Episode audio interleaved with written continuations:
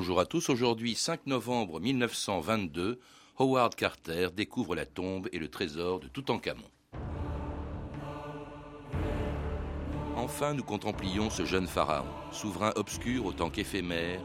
Il cessait de n'être que l'ombre d'un nom pour rejoindre au bout de plus de 3000 ans le monde de la réalité et de l'histoire. Howard Carter.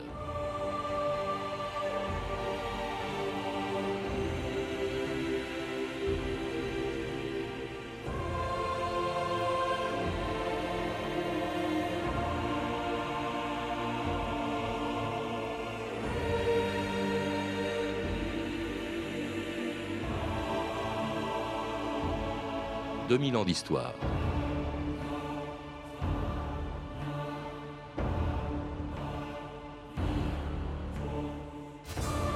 Il y a plus de 30 siècles, le corps embaumé d'un pharaon de 19 ans était enterré dans une des 63 sépultures de la vallée des rois. Après avoir placé son corps recouvert d'un masque d'or dans trois sarcophages emboîtés les uns dans les autres, comme des poupées russes, et après avoir rempli sa tombe d'une débauche de bijoux, de meubles précieux et de vivres, destinés à permettre le passage du Pharaon dans le monde des morts, les prêtres d'Amon refermèrent pour toujours les quatre portes scellées de la tombe de Toutankhamon. Puis on oublia vite ce petit roi d'Égypte et sa sépulture, qui pendant plus de 3000 ans échappa aux pilleurs de tombes, jusqu'au 5 novembre 1922. Ce jour-là, sous le sable de la vallée des rois, un archéologue anglais, Howard Carter, découvrait sur la porte murée d'un tombeau le sceau de ce souverain oublié, qui devenait aussitôt avec Ramsès II le plus célèbre des pharaons. Le Petit Palais est une prodigieuse machine à remonter le temps. Après les sculptures de Picasso, il nous fait faire un bond en arrière de près de 3500 ans en exposant une quarantaine de pièces prélevées sur le trésor funéraire de Toutankhamon, ce pharaon de la 18e dynastie qui franchit trois millénaires pour servir encore son pays. Cet adolescent que la mort emporta à 19 ans a fait le plus extraordinaire voyage de tous les temps, sans perdre un seul des biens dont sa courte vie et sa haute fonction l'avaient comblé. Le royal chasseur, dont nulle ride n'est venu altérer le visage, a traversé les millénaires pour nous confier le grand message de l'art des hommes, pour nous faire croire à ce mirage étincelant, l'éternelle jeunesse. Claudine Le Tourneur, disons bonjour. Bonjour. Vous êtes journaliste, spécialiste de l'Égypte et un des auteurs d'un dossier spécial du magazine Historia qui est consacré ce mois-ci à Toutankhamon. Toutankhamon, on vient de l'entendre, qui en 67 avait attiré des foules considérables au Petit Palais à Paris. Il y a eu cette exposition. Il y en a une en ce moment qui circule aux États-Unis jusqu'en septembre 2007 et qui reçoit autant de monde. Comment expliquer cette fascination qu'exerce ce trésor découvert par Carter en 1922 la fascination, elle est de plusieurs, euh, de, plusieurs ordres, c'est-à-dire qu'elle a été la première tombe découverte, inviolée. Donc ça, euh, c'était l'espoir de bien, bien des égyptologues euh, et des chercheurs avant Carter de découvrir une, tombe inviolée. Et la deuxième raison, c'est que ce qu'elle contenait est absolument euh, magique. Euh, c'est des trésors euh, qu'on n'avait jamais vus auparavant. Toutes les tombes, effectivement, avaient été pillées. Hein. En fait, on n'a rien découvert pratiquement que des, que des murs ou encore des, des, momies, mais plus de trésors. Là, on le découvre. Carter découvre ça en 1922. Alors, c'est paradoxalement, du, du, coup, il devient une vedette. C'est le sous-titre d'ailleurs du magazine Historia, la véritable histoire de la star des pharaons. Mais c'est une vedette et en même temps, c'est, je crois, quelqu'un qui le disait, qui était Christian Christiane Desroches-Noblecourt qui disait un, tout petit roi. Et Carter, qui a découvert euh, justement la tombe de Toutankhamon, disait qu'au fond, son seul exploit était d'être mort un jour et de s'être fait enterrer. Mais c'est vrai qu'on sait très peu de choses sur, cette, sur ce pharaon. Oui, effectivement, Christiane Desroches-Noblecourt a tout à fait raison. Euh, euh, comparé au règne de Ramsès II, par exemple, ou de Toutmoses III, le règne de Toutankhamon est, est, inexistant, puisque en fait, on pense même que c'est même pas lui qui, qui a régné. Il est venu sur le trône à l'âge de 9 ans, il est mort à 19 ans, et on pense en fait qu'on euh, a régné pour lui.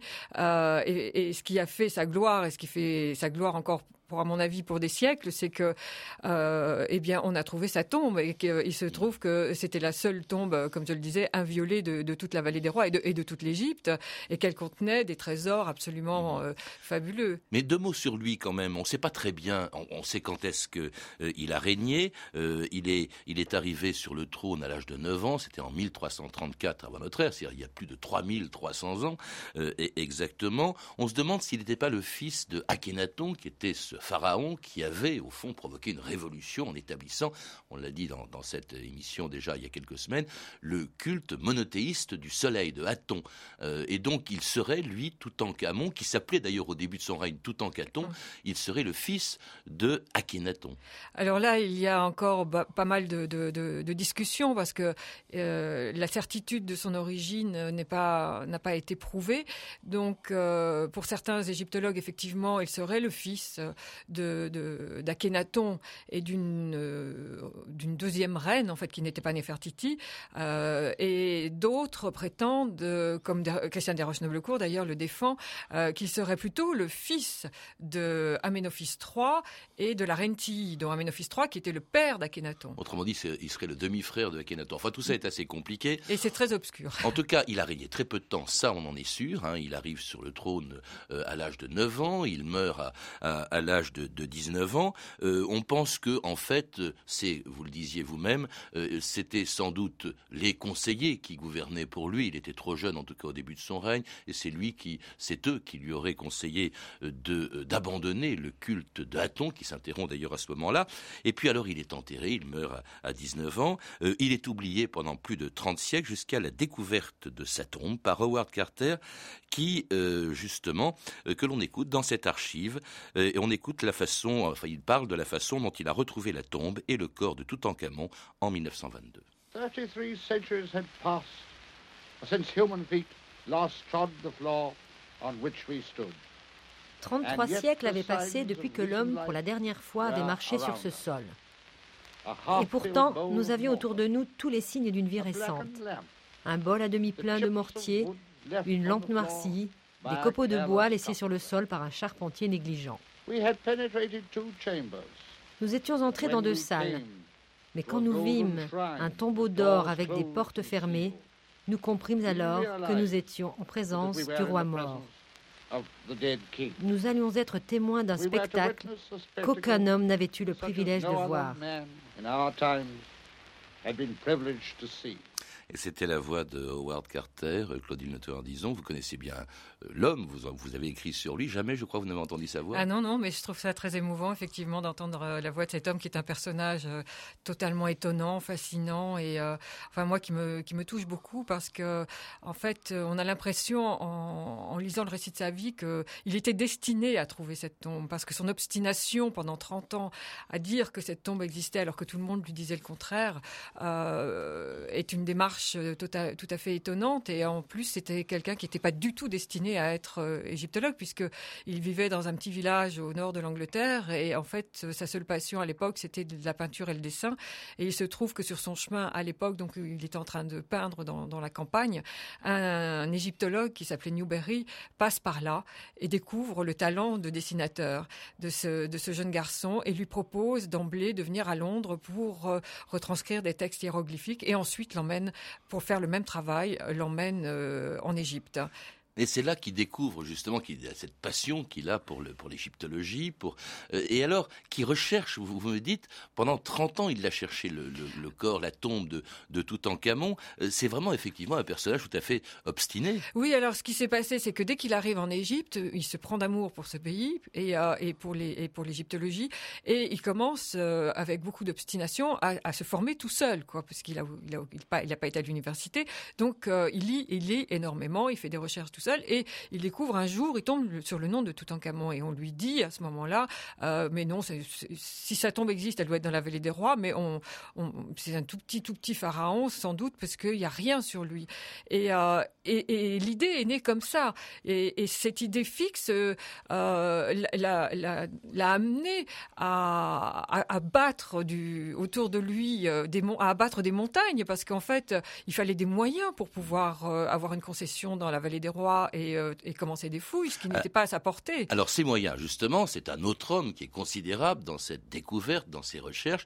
C'est un Anglais fortuné qui, au fond, l'égyptologie pour lui, c'est une espèce de violon dingue, mais il est très important, c'est Lord Carnavon. Ah, sans Lord Carnavon, il n'y aurait pas eu peut-être de découverte de la tombe. En fait, effectivement, Lord Carnavon est un grand aristocrate, très intelligent, très cultivé, qui a eu un très grave accident et qui doit venir passer les hivers en Égypte pour sa santé.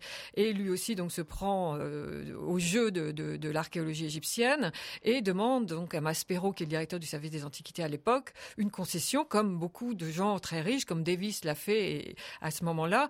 Euh, on a beaucoup d'argent, donc on peut se payer une concession, même si on n'a aucune formation pour pouvoir fouiller. Et en fait, très vite, Carnavon réalise que sans l'aide d'un véritable égyptologue, il ne pourra pas véritablement faire de fouilles. Et Maspero lui propose à ce moment-là euh, de travailler avec Carter. Et la rencontre entre ces deux hommes qui sont radicalement opposés, l'un est un petit paysan euh, qui n'a pas été à l'école et euh, qui a un caractère très dur, alors que Lord Carnarvon est un, grand monsieur de, de l'aristocratie anglaise. Tous les opposent et en même temps, ces deux hommes vont s'unir dans une amitié absolument indéfectible. Alors, Carter dit il faut trouver la tombe de ce pharaon. Carnarvon lui dit banco. Alors c'est pas simple. D'abord, il y avait, comme vous le disiez, un système de concession. Il y avait cet Américain Davis qui avait la concession euh, exclusive de la recherche des tombes de la vallée des rois. Et puis finalement, comme tout le monde croit qu'on ne peut plus rien trouver dans cette vallée, sinon des tombes qui ont déjà été pillées, donc qui sont, qui sont vides, euh, personne n'en a trouvé encore euh, de, de pleine, Davis abandonne, Carnavon obtient justement de la concession, confie à Carter la recherche justement de ce roi que, que Carter recherche depuis longtemps. Ça ne commence qu'en 1917 parce qu'il y a la guerre qui retarde, la Première Guerre mondiale qui retarde les recherches. Mais alors pendant les cinq premières années, entre 1917 et 1922, eh bien le pauvre Carter ne trouve rien. Oui, alors effectivement, c'est euh, euh, un, c'est un, drame pour lui parce que il est persuadé, et plus le temps passe, et plus il fouille la vallée des rois, et plus il est persuadé que la tombe est quelque part. Et alors il a tout retourné. Il a absolument cherché partout, et, il ne trouve rien. Et finalement, Carnavon, dont la fortune n'est pas inépuisable, finit euh, en 1922, quand les fouilles vont commencer à, l'automne 1922, euh, dit à Carter, écoutez, c'est la dernière année, parce que maintenant c'est terminé. si vous avez, vous avez fouillé toute la vallée, donc vous n'avez rien trouvé, donc je vous, je vous, laisse encore une année. Et puis après, c'est fini. Et en fait, en fait, Carter est désespéré, il va voir un Français qui s'appelle Bruyère, qui travaille à deux pas de là, et Bruyère le met sur la voie et lui dit Mais vous n'avez pas fouillé à tel endroit, au pied de la tombe de Ramsès VI. Effectivement, il y a des maisons, enfin, il y avait des, vestiges de maisons d'ouvriers qui avaient travaillé sur le site, donc des vestiges qui étaient très très anciens, et que Carter n'avait pas pu euh, bouger parce que le service des antiquités voulait pas qu'il euh, qu'il empêche l'arrivée à la tombe de Ramsès VI. Ramsès VI qui est un, un pharaon qui a régné deux siècle après. absolument, hein, absolument. Et donc là, euh, il revient sur son chantier et, euh, bravant le service des antiquités, décide de quand même fouiller cet endroit, qui est le seul endroit encore dans la, dans la vallée qu'il n'a pas fouillé. Hmm. Et effectivement, c'est là qu'il va, euh, quelques, quelques semaines plus tard, arriver à la première marche. Alors ça se passe le 4 novembre.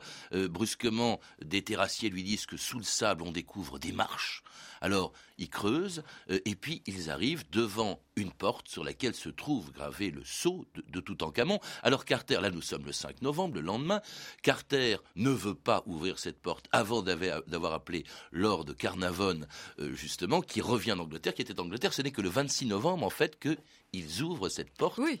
Effectivement. En se demandant qu'est-ce qu'on va trouver derrière. Alors pour, pour Carter, ça a dû, ça a dû être, euh, ça a dû être près, près, de trois semaines épouvantables d'attente et de questionnement parce qu'il n'est pas sûr effectivement de ce qu'il y a derrière.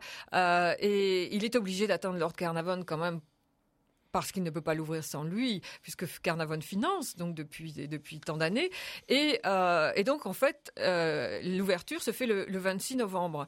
Et là, c'est là aussi, c'est un suspense incroyable parce que d'abord, il tombe sur un couloir où il y a que des débris, où on trouve que des choses finalement pas vraiment intéressantes, et, et on se dit au bout, mais alors qu'est-ce qu'il va y avoir? Est-ce que c'est encore une tombe euh, violée?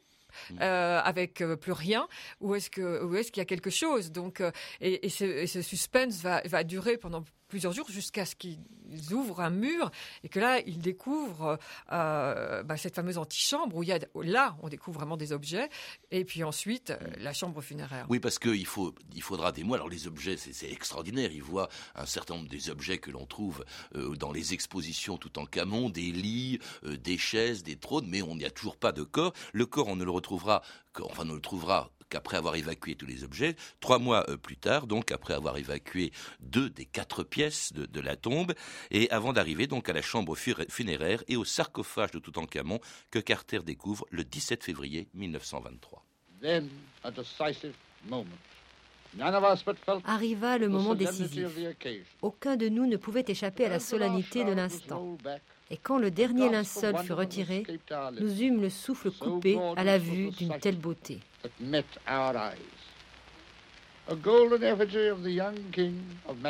L'effigie en or du roi, une pièce magnifique, remplissait l'intérieur. C'était le premier couvercle d'une série de trois cercueils nichés l'un dans l'autre et qui contenaient les restes du jeune roi Toutankhamon. On imagine l'émotion, euh, Claudine en disons, l'émotion de Carter devant le corps de celui qu'il recherche depuis 30 ans. C'est absolument fabuleux.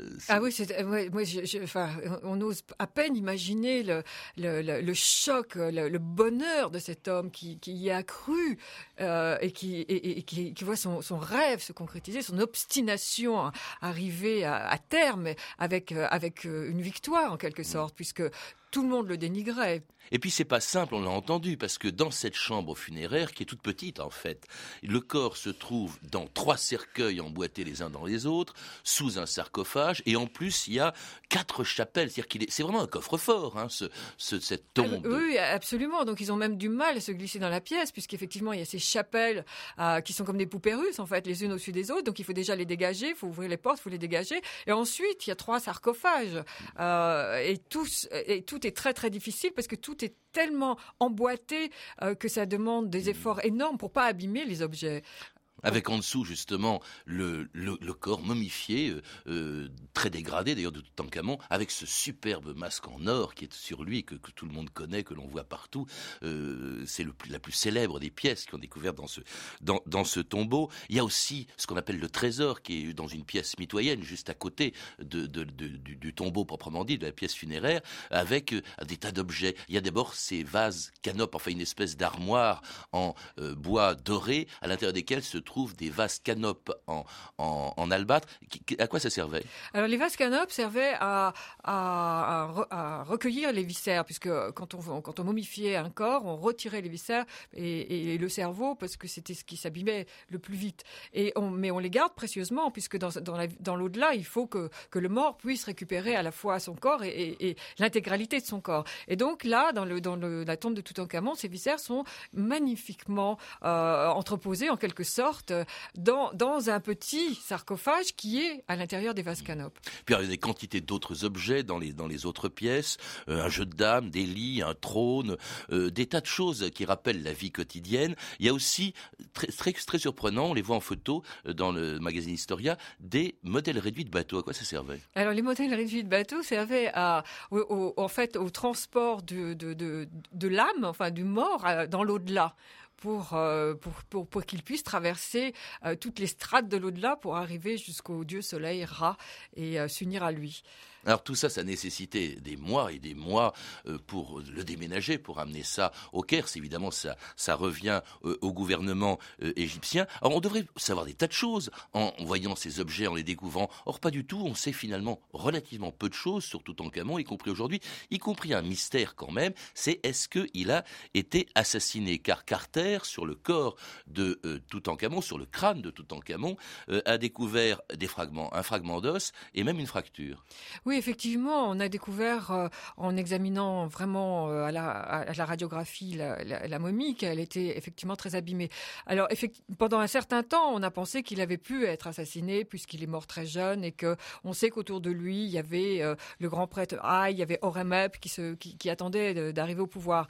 Mais en même temps, maintenant, on a plus de doutes parce qu'on se dit comme Carter a eu beaucoup de mal à retirer la momie qui était complètement carbonisée par les, par les ongans. Euh, il a eu beaucoup de mal à la retirer, donc il l'a, il l'a abîmée. Il a été obligé de même de retirer la tête du corps en fait. Et on pense aujourd'hui plutôt que tous ces fragments qu'on a découverts sont plutôt des fragments euh, dus euh, à, la, à la façon dont on a, sorti la momie et, qu'on a beaucoup beaucoup abîmé ce corps. Hmm qui a été lui-même dégradé par les ongans qui se trouvaient dessus. Oui, absolument. Alors c'est un crâne, en tout cas, que Lord Carnavon n'aura pas eu la possibilité de voir, puisqu'il est mort quelques jours avant que Carter ouvre le dernier cercueil en 1923, une mort suspecte et qui est à l'origine d'une légende qui va faire fantasmer le monde entier pendant plus de 40 ans. France Inter, le 26 décembre 1963. Connaissez-vous la malédiction des pharaons?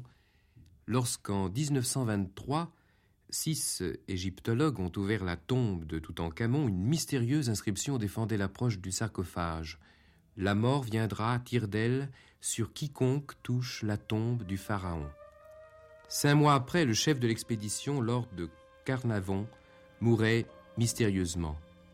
Peu après, c'était le tour de M. Aubrey Hebert. Presque en même temps, un autre explorateur, l'américain Jay Gould, mourait subitement. Deux autres sont morts et le dernier, Sir Alan Gardiner, s'est éteint l'autre jour à l'âge de 84 ans. La malédiction des pharaons n'avait pas eu prise sur lui.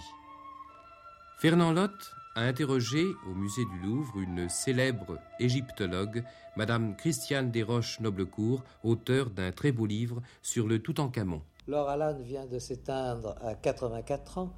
Euh, Toutankhamon ne lui en a donc pas voulu. Au contraire, je suppose qu'il est un de ceux qui ont bénéficié de la protection de Toutankhamon. Je peux dire qu'au contraire, Sarah Lan aurait été un des plus beaux exemples de la reconnaissance de Toutankhamon.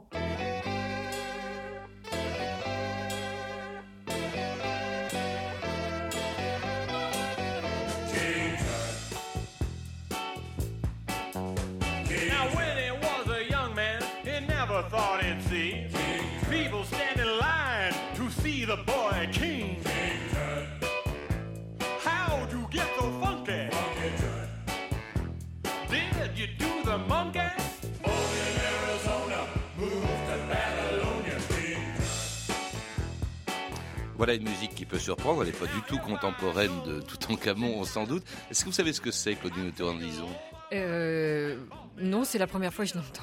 Alors ça s'appelle King Tut, hein, c'est le nom que les Américains euh, donnent affectueusement à, à Toutankhamon, une chanson de Steve Martin et de, de c'est un groupe que, dont j'ignorais l'existence, mais enfin c'est une chanson qui montre à quel point il est populaire, y compris aux États-Unis, King Tut, hein, Toutankhamon, dont la malédiction effectivement a fait fantasmer des gens pendant des années. Et c'est vrai quand même qu'il y a quelque chose d'étrange dans ce qui s'est passé. Au moment précis où euh, Carter découvre euh, le, corps de, de Toutankhamon, euh, son canari meurt mangé par un cobra. Et alors là, à partir de ce moment-là, il y a eu des quantités de morts et on s'est demandé s'il n'y avait pas une malédiction du pharaon. Enfin, il y a beaucoup de gens qui sont morts de mort un peu de mort naturelle, enfin, ou alors qui avaient déjà des problèmes de santé, parce que beaucoup de ces égyptologues étaient quand même assez âgés ou plus, plus tout à fait jeunes.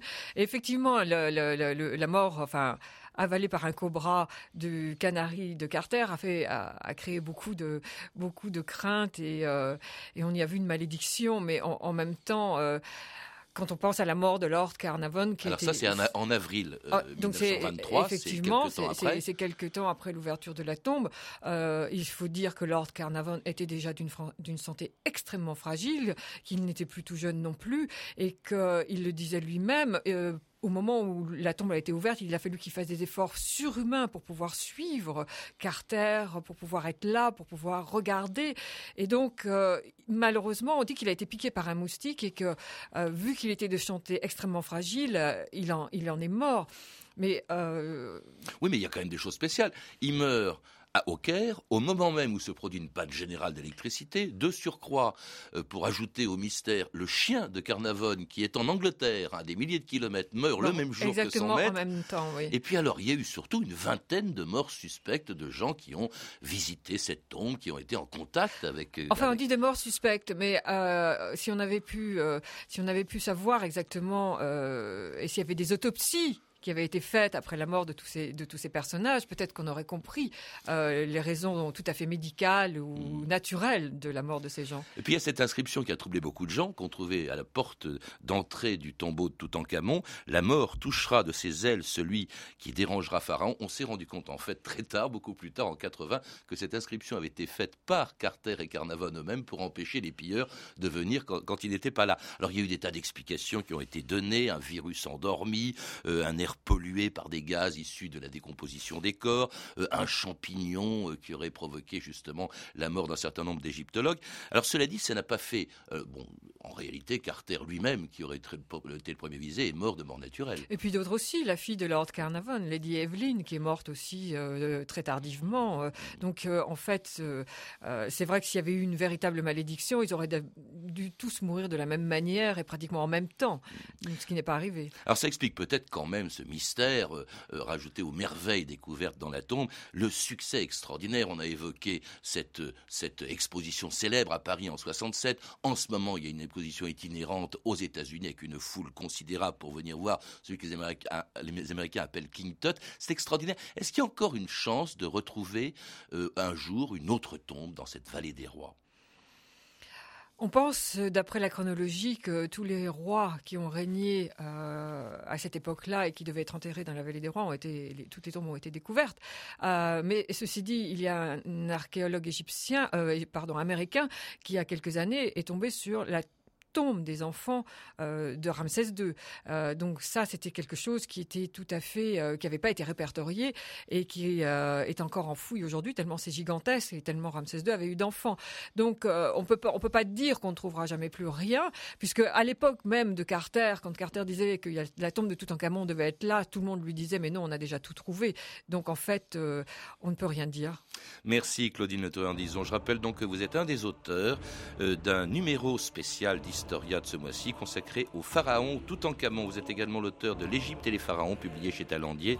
Et puis sur un tout autre sujet, un roman, Iramandi, qui vient de sortir chez Albin Michel et qui nous parle non pas de l'Égypte mais du Pakistan. À lire également un très beau livre, Toutankhamon, d'Aude Gros de Bel publié chez Molière, et Toutankhamon, la vie, la mort et la découverte d'un pharaon de Nicolas Rives, publié aux éditions Errance. Euh, à voir aussi euh, un documentaire, La malédiction de Toutankhamon, qui sera diffusé le 28 février à 18h sur la chaîne Toute l'Histoire. Vous pouvez retrouver ces références ainsi que d'autres livres et documentaires par téléphone au 32 30, 34 centimes la minute ou sur franceinter.com. C'était 2000 ans d'histoire. Merci à Alain Amstam, Jean-Philippe Jeanne, Claire Tesser, Claire Destacan et Mathieu Benossi et à notre réalisatrice Anne Kobilac. Demain, dans 2000 ans d'histoire et à l'occasion de la sortie la semaine prochaine du dernier film très attendu de Terence Malick, Le Nouveau Monde, l'histoire de la première colonie anglaise d'Amérique, eh bien avec André Caspi, nous rappellerons justement ces débuts difficiles de cette colonisation qui allait donner jour aux États-Unis.